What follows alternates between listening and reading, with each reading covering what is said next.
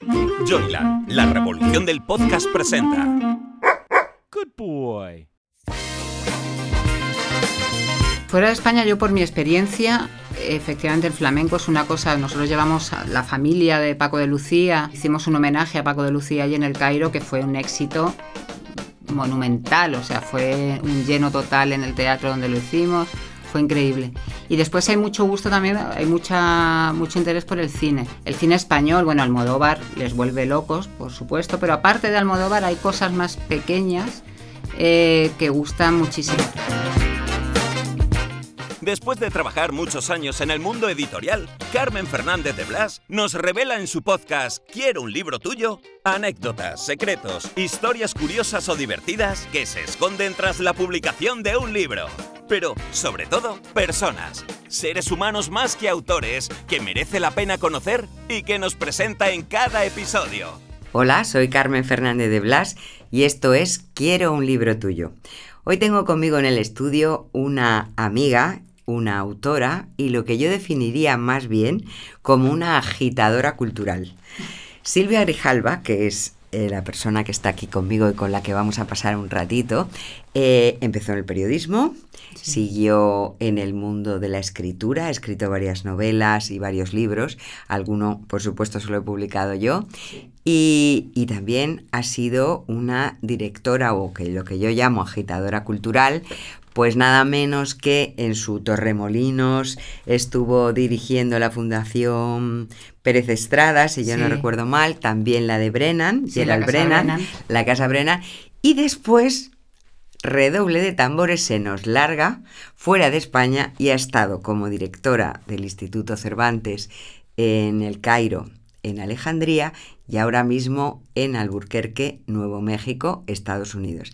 Y tenemos la suerte de que en una pausa que ha venido a España, pues hemos podido eh, encontrarnos y poder hablar sobre muchísimas cosas que vamos a hablar hoy. Así que muchas gracias Silvia de entrada por hacerme un huequito en tu agenda de España. No, gracias a ti por invitarme a este súper espacio que se está volviendo una cosa viral totalmente. O sea que yo estoy, y además yo siempre verte a ti siempre es un gustazo.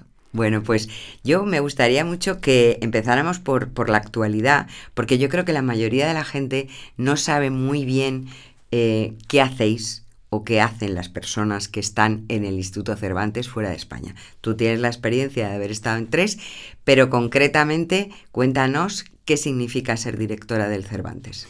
Bueno, pues ser directora del Cervantes, el Cervantes tiene una misión doble, que es eh, mm, eh, dar promoción a la, cultura en español. El, matiz en español es muy importante porque mucha gente se cree que es solo de España, pero no, es de cualquier país en el que se hable español. Y por otra parte, la enseñanza del idioma, del idioma español. También del idioma español con todos sus acentos y con todas sus, variantes. Y, y bueno, pues estamos en países donde, porque mucha gente me dice, ah, yo he visto un Cervantes en México. No, no puede ser, porque estamos en países donde no se hable el español. Y bueno, en cada sitio es muy distinto. Eh, yo que he estado en el Cairo, Alejandría, o sea, en Egipto, y ahora estoy en Estados Unidos, es absolutamente distinto lo que haces en un país y haces en otro.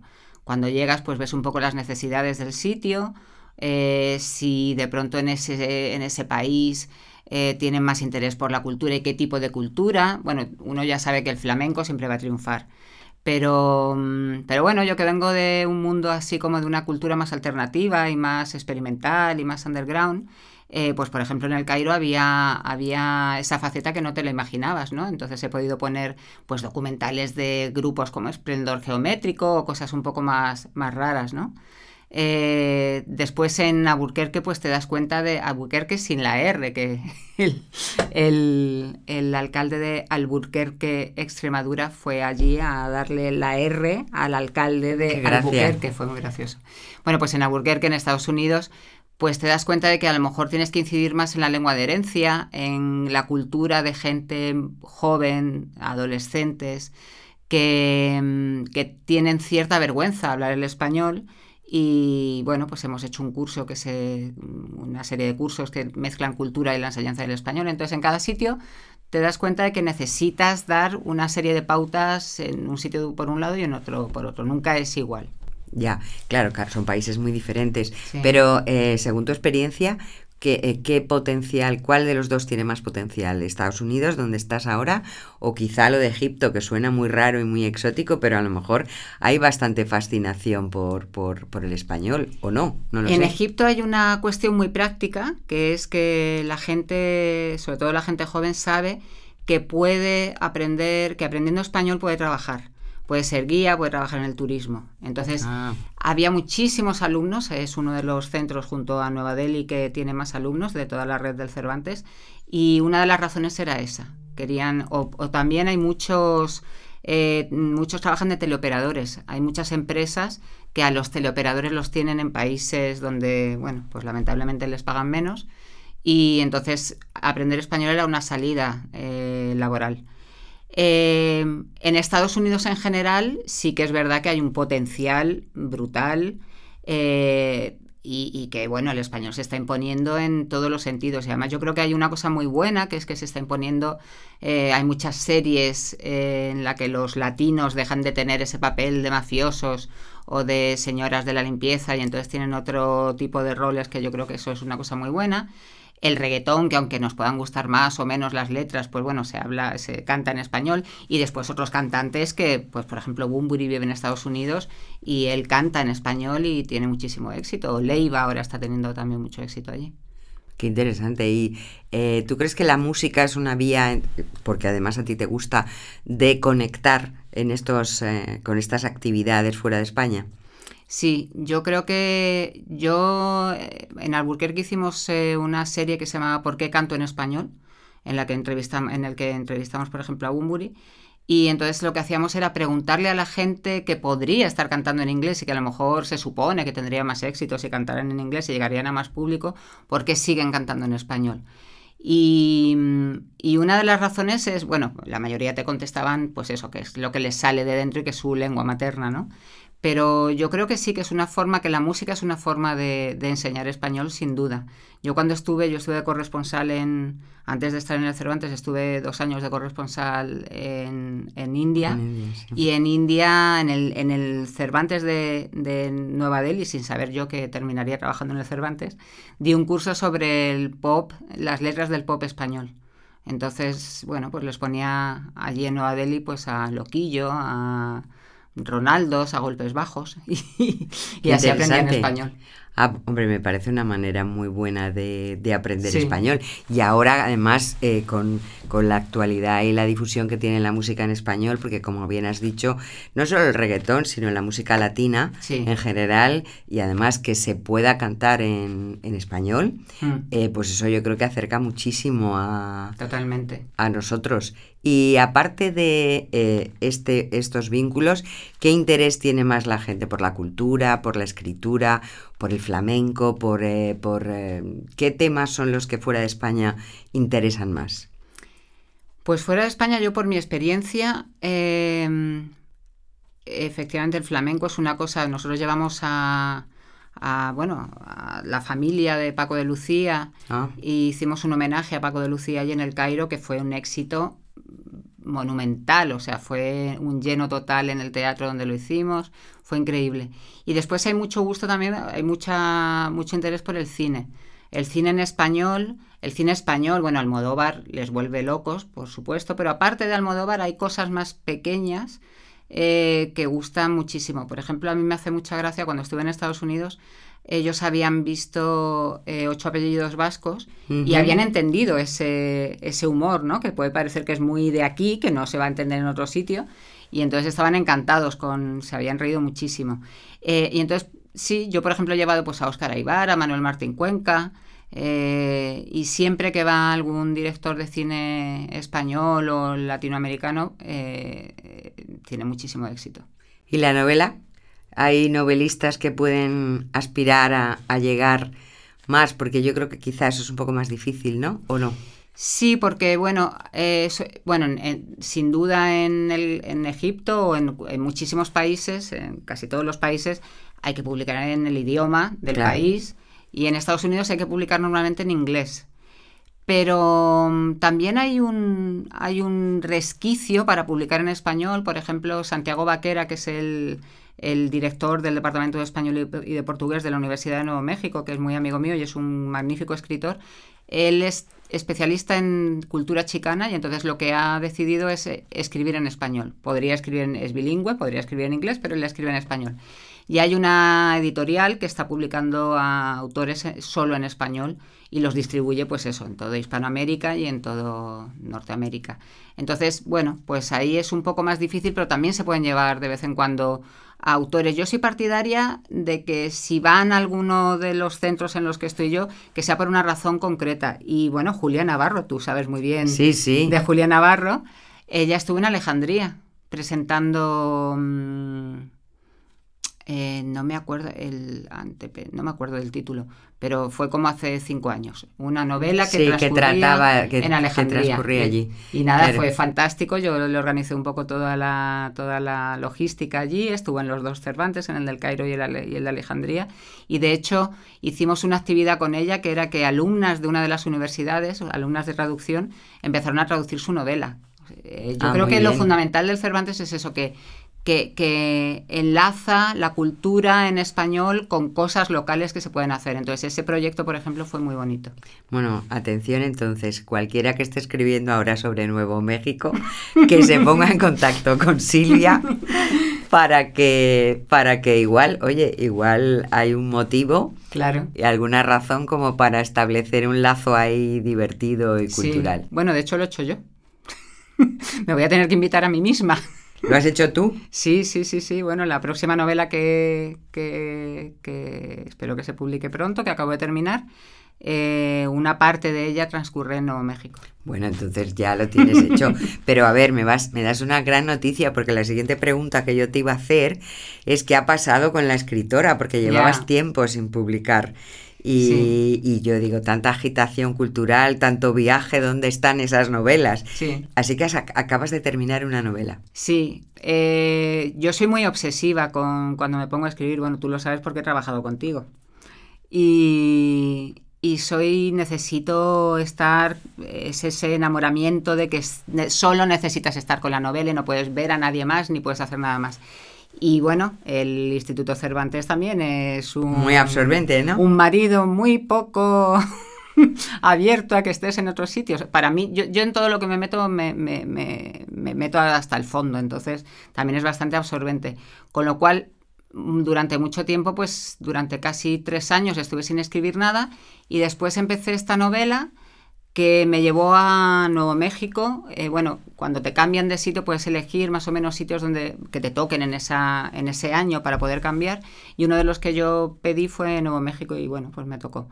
Porque yo quería hablar de Los Álamos, que me pareció una cosa muy interesante. Entonces, bueno, pues acabo de terminar una novela que va desde los años 50, finales de los 40 en Los Álamos, hasta los años 70 en California. Eh, esa parte de, la historia, pero vista por las mujeres. Entonces va desde la creación de la bomba atómica, pero eh, no lo que hemos visto en la película de Oppenheimer, que es haciendo grandes cosas y siendo importantísimo, sino el, pu- el- punto de vista de, la de las familias, de, las gentes, de la gente que estaba allí en los álamos, encerrada y que no podía decirle a su familia dónde estaba y no podían pasar la Navidad con ellos y, no, y, tenían, y los niños nacían con, con la dirección que se ponía era la de un apartado de correos. O sea, es que a mí me parecía Una ese muy, novel- detalle- muy novelesco, ¿no? Sí, entonces, bueno, pues basándome en eso, una parte de la novela empieza ahí, que es, esa parte sí que he necesitado investigar mucho porque era algo que yo no conocía bien.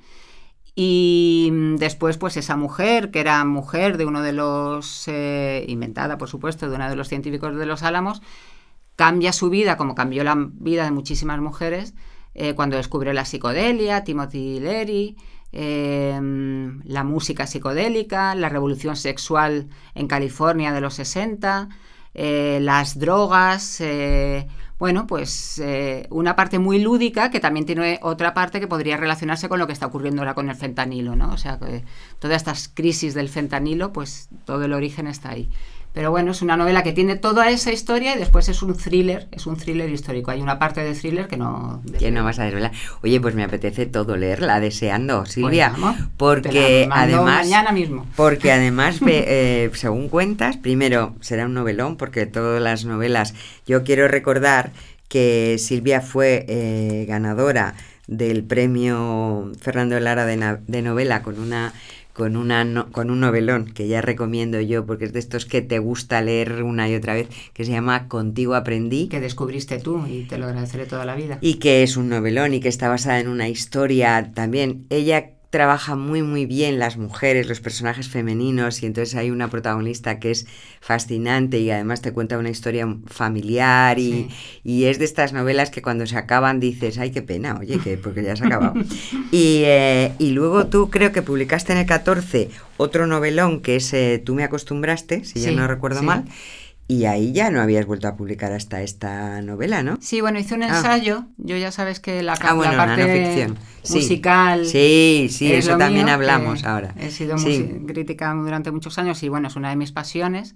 Y entonces hice una que era que se, una novela con la Fundación Fernando Lara, que se llamaba Casi Famosos, no más que famosos, casi famosos de la película, y que contaba mi historia como crítica de rock. Entonces contaba cuando entrevisté a Mick Jagger, cuando entrevisté, me fui de gira con Loquillo con 21 años, eh, pues cuando entrevisté a Depeche Mode, eh, toda, toda mi vida como crítica de rock. Entonces eran como los entresijos del mundo del rock. Ah, pues esta, fíjate que la, mm, se me ha pasado un pues poco esa te la voy a mandar. desapercibida, porque me parecía muy interesante. Pero era, era, era no Sí, pero era no ficción. y entonces, o sea, que ya te has tirado unos añitos, pero esta me da la impresión también de que vuelcas gran parte de tus pasiones, porque si hablas de, es un poquito underground, música, psicodelia, hmm. me parece original, porque nadie está tratando demasiado esos temas que yo que yo me venga a la cabeza ahora mismo. Pues sí, eh, un poco he dejado en cierta forma, pero yo creo que eso siempre lo tienes ahí, esta cosa como de, pues sí, de las dos últimas novelas, ¿no? Que eran más centradas en, en un mundo más de lujo y una cosa como más así, más que no tenía tanto que ver conmigo. Y aquí hablo realmente de mis pasiones y de lo que, y de lo que yo soy. Yo creo que es la novela, quizá esta y Alivio Rápido, que fue la primera que publiqué, que era sobre el mundo del rock, era sobre un sobre una gira de, de un grupo de rock y, también visto desde una mujer. Eh, bueno, pues gente que lo ha leído me decían que, se que les recordaba mucho eso, ¿no? Manuel Martín Cuenca, el director, que siempre lee todas mis cosas de los primeros, me decía, me recuerda mucho Alivio Rápido. Y digo, pues sí, es verdad. Y Bumburi también, Bumburi también la ha leído, es muy amigo, siempre nos damos los primeros los libros antes de que se publiquen y él, está entusiasmado y entonces me decía también eso, me decía, es que se parece a Alivio Rápido.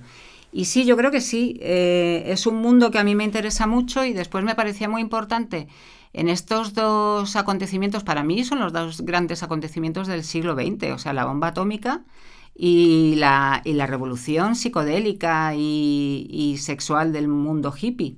Entonces me parecía muy interesante hacerlo desde el punto de vista de las, de, las, de las mil cosas pequeñas, de los mil dolores pequeños y de las mil alegrías pequeñas, que es el que solemos ver las mujeres, ¿no? No, no los grandes titulares, sino las caras B de todo eso. Y después, por otra parte, me parece la parte de thriller sí que se basa en algo que al ir descubriendo, vas descubriendo que podían haber pasado una serie de cosas que, oye, que lo mismo pasaron, que tienen que ver con la psicodelia y con la bomba atómica. Entonces ahí es que ese era el punto común. a mí me pareció de pronto cuando, cuando estás investigando en una novela, yo soy periodista, entonces claro, claro. investigando. Sí. Y de pronto descubres eso y dices, Dios mío, es que esta es la clave, por aquí puede ir. Y, bueno, pues por ahí, por ahí he ido. A mí me parecía. He volcado todas mis pasiones. Yo creo que de psicodelia sé pues muchísimo. Eh, pues con Escotado, yo empecé en los cursos del Escorial hace treinta y tantos años, Dios mío, qué vieja soy. Eh, pues 35 años.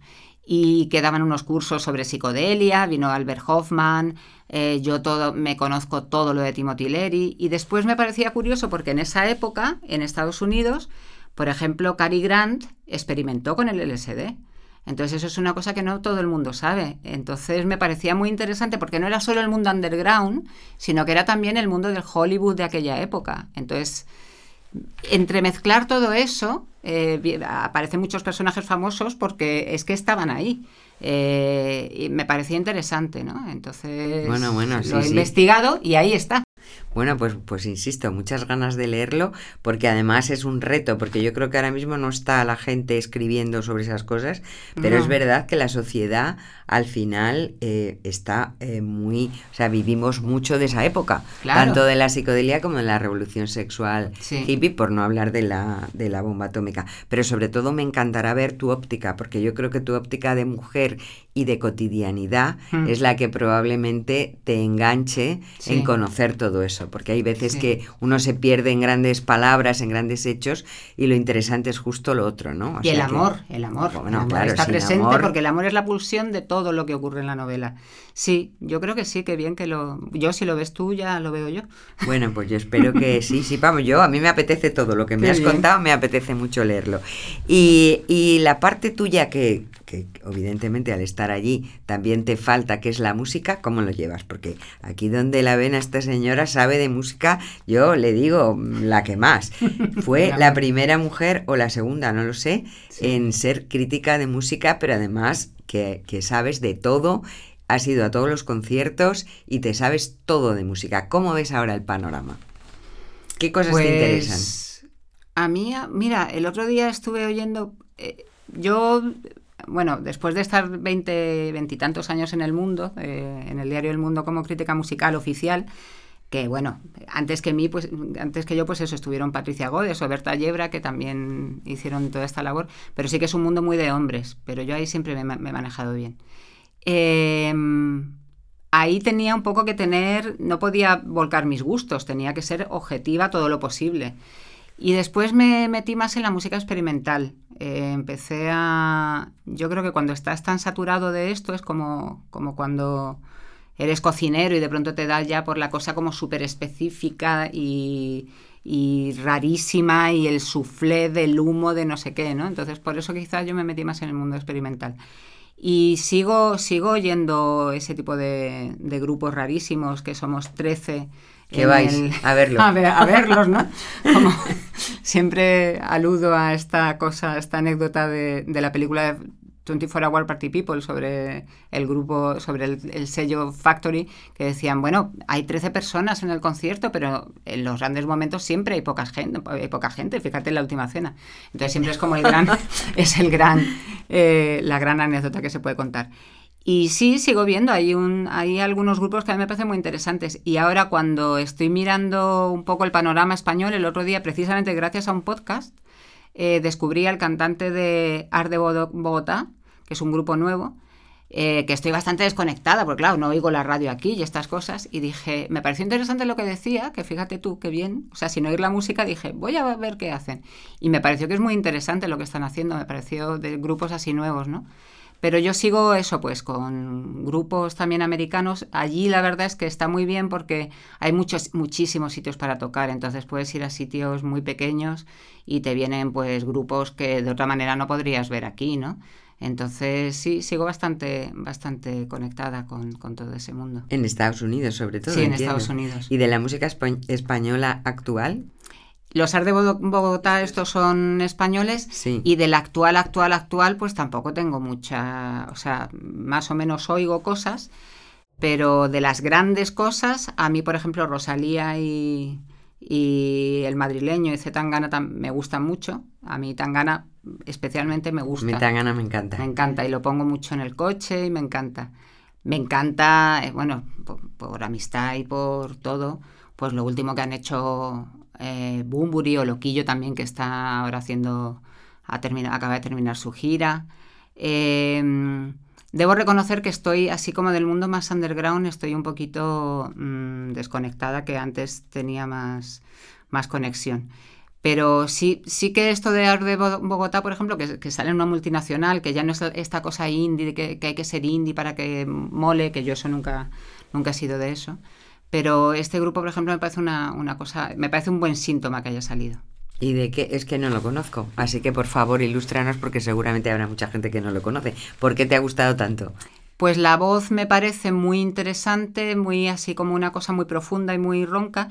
eh, y, y tienen, tienen un algo. Las letras son especialmente buenas y me recuerdan, al final, una cuando ya tiene una edad, todo te parecen como versiones de cosas que han ocurrido antes, ¿no? Eh, podrían tener que ver con The National, que es otro grupo que a mí me gusta mucho, o con los Strokes, con alguna cosa de la Velvet Underground y todo como mucho más épico que en esa parte me pierdo yo un poco más, pero me parecía que las letras son especialmente interesantes y la forma de cantar del cantante me parece muy, muy, muy buena.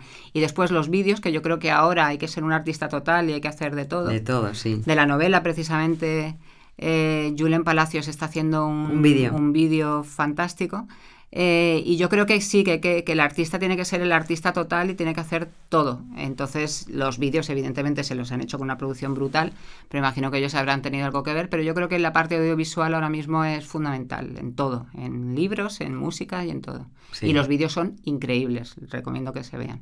Ah, pues mira, ya, ya tenemos una recomendación y a mí, porque a mí me encanta la música, pero yo eh, no, ahora mismo no ubico, a lo mejor los veo y sí, porque a mí las letras me interesan muchísimo de las de la música. Las letras es algo que me parece bueno, que llega mucho a la gente y, que, y que conecta mucho y que incluso me encanta hacer esa simbiosis de música, literatura, mm, imagen y todo esto, ¿no? Bueno, es que es poesía. claro, efectivamente. Una forma de escribir poesía. Claro.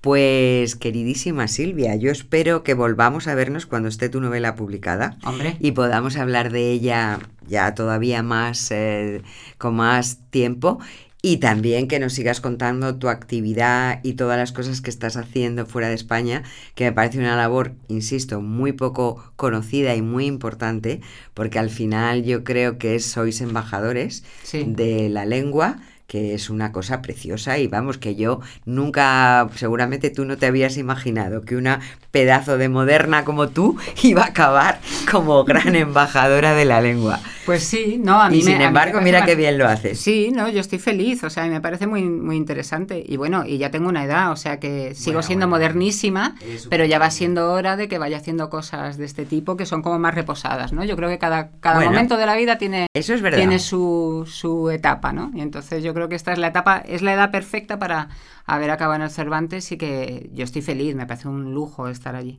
Claro, pues que sigas eh, por allí y cuando vengas aquí, aquí tendrás un hueco siempre para hablar de música, de literatura y de lo que tú quieras. Pues aquí estaré. Hasta siempre, Silvia, gracias. Si te ha gustado este podcast y quieres más información, síguenos en nuestras redes sociales, arroba somos Joyland o en nuestra web joyland.es. No olvides darle al botón seguir para enterarte de nuevos episodios. Quiero un libro tuyo es una producción de Joyland. Dirección y guion, Carmen Fernández de Blas. Producción ejecutiva, Hernán Zin. Dirección de producción, Ainhoa Martín. Locutado por Fernando Simón. Diseño de sonido, Alberto Cerro. Diseño gráfico, Julia Cernuda. Edición de vídeo, Lorena Gracia. Dirección comercial, Alberto Rojas. Producción Wowland, Fernando Pastini. Redes sociales, Sergio Corredor. Una idea original de Hernán Zin. Joyland, la revolución del podcast. Una empresa del grupo Wowland.